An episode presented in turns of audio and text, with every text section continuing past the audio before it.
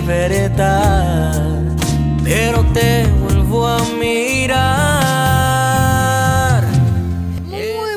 Noches mis guapos y guapas, ¿cómo están? Me encuentro transmitiendo para ustedes el día de hoy desde mi cueva, desde mi habitación, mi cuarto de cuarentena, en esta maravillosa noche de viernes 29 de mayo del 2020 quiero compartir con ustedes una pequeña sección, por así decirlo, que yo, yo llamé, perdón, noche de cuarentena.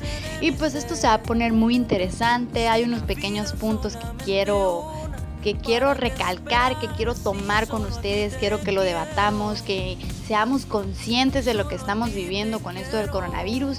Y pues antes de comenzar les voy a dar unos pequeños segundos para que corran a la cocina y se preparen un sándwich, un café, un té. Si tienes tu refresco a la mano, corre por él, agarra tus chetos, siéntate, acuéstate y vamos a dialogar sobre esto. Corre, yo te espero.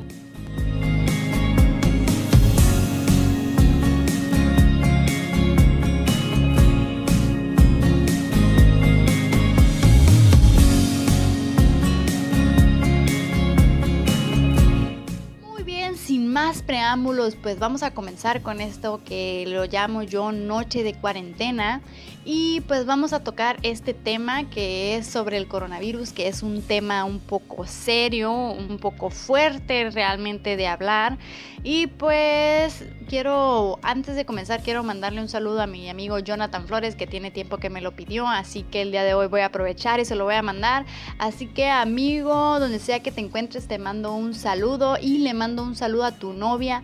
Realmente te la debo, no recuerdo el nombre, pero les mando un beso. Ahora sí, para comenzar en esta preciosa noche de cuarentena, vamos a dialogar sobre esto del coronavirus.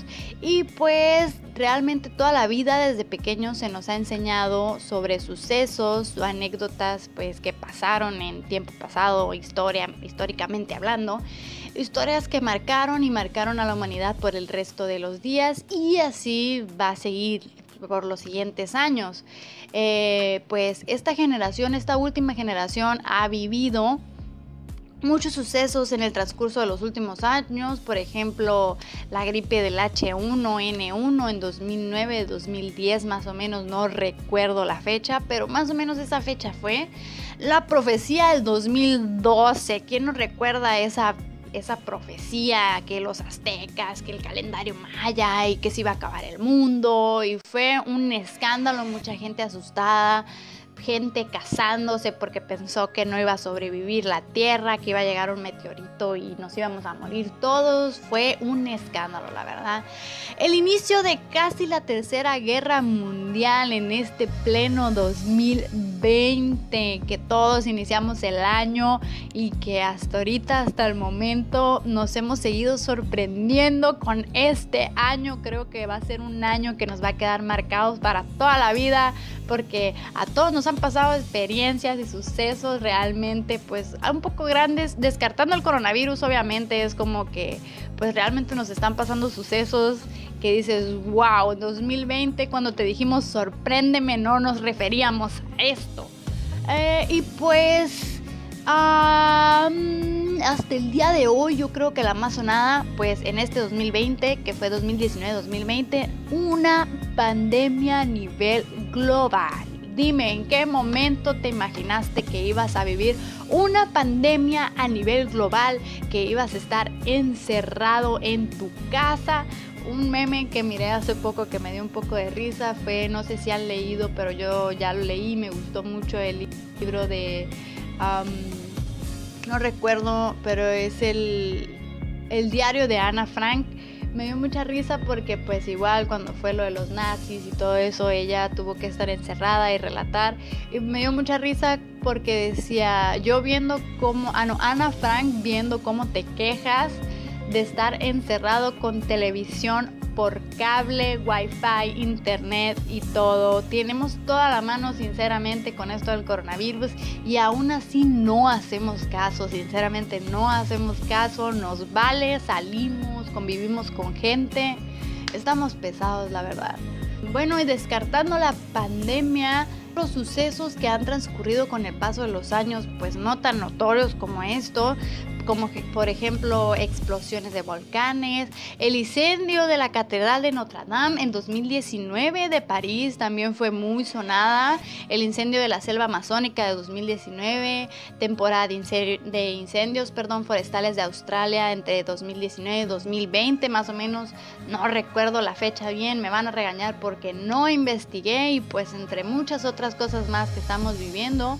Y pues quiero, quiero enfocarme el día de hoy en la pandemia, más que nada en el coronavirus, porque realmente eh, en este punto de que ya tenemos dos meses encerrados, empezando a valorar las pequeñas cosas que no valorábamos antes, por ejemplo, un abrazo de un amigo, muchas veces me tocaba que a mí llegaban y me abrazaban y yo así de, no, quítate, qué enfadoso, o así, y es como que ahora extraño a mis amigos que lleguen, me abracen, asistir a la escuela, realmente lo extraño, sé que mucha gente está así que extrañamos ir a la escuela, ver a nuestros compañeros, jugar con ellos, echar chisme, hacer desorden, muchas cosas que decíamos en la escuela, ir a la tiendita ahí de la esquina, comprar unos burritos. Eh, mirar a tu crush, ¿quién no fue a la escuela y miraba a su crush?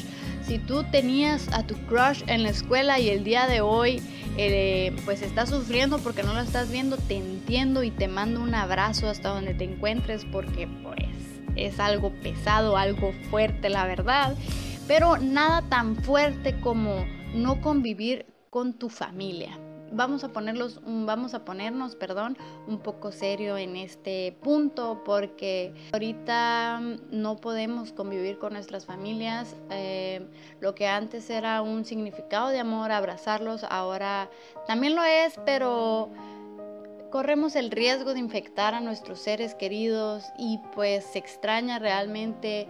Yo, por ejemplo, yo extraño mucho ir a visitar a mi abuela y cuando podía hacerlo no lo hacía. Creo que es algo que me ha afectado y que me va a marcar.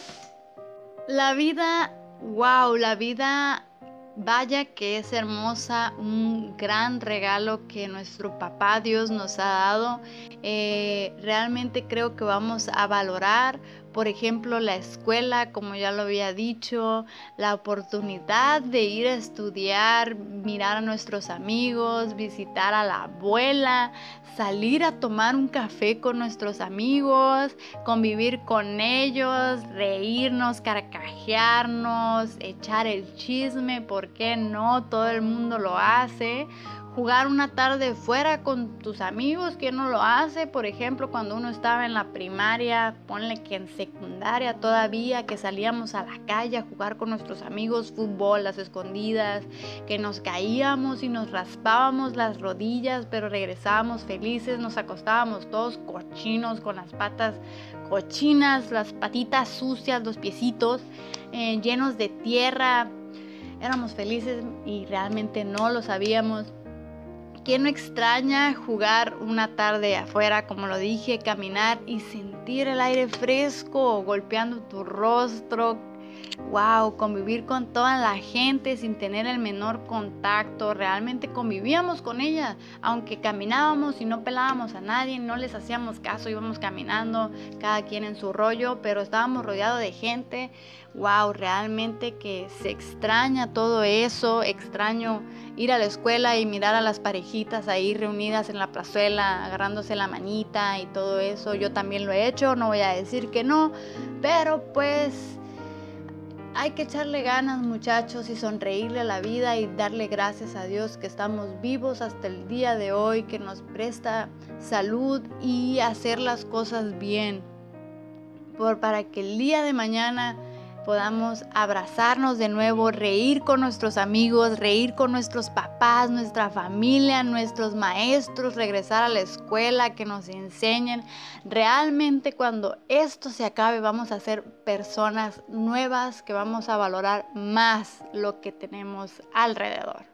Pues soy tu amiga Sara, espero te haya gustado esta pequeña sección de la llamada noche de cuarentena y pues te mando un saludo y un beso hasta donde te encuentres, que Dios te bendiga, descansa esta noche.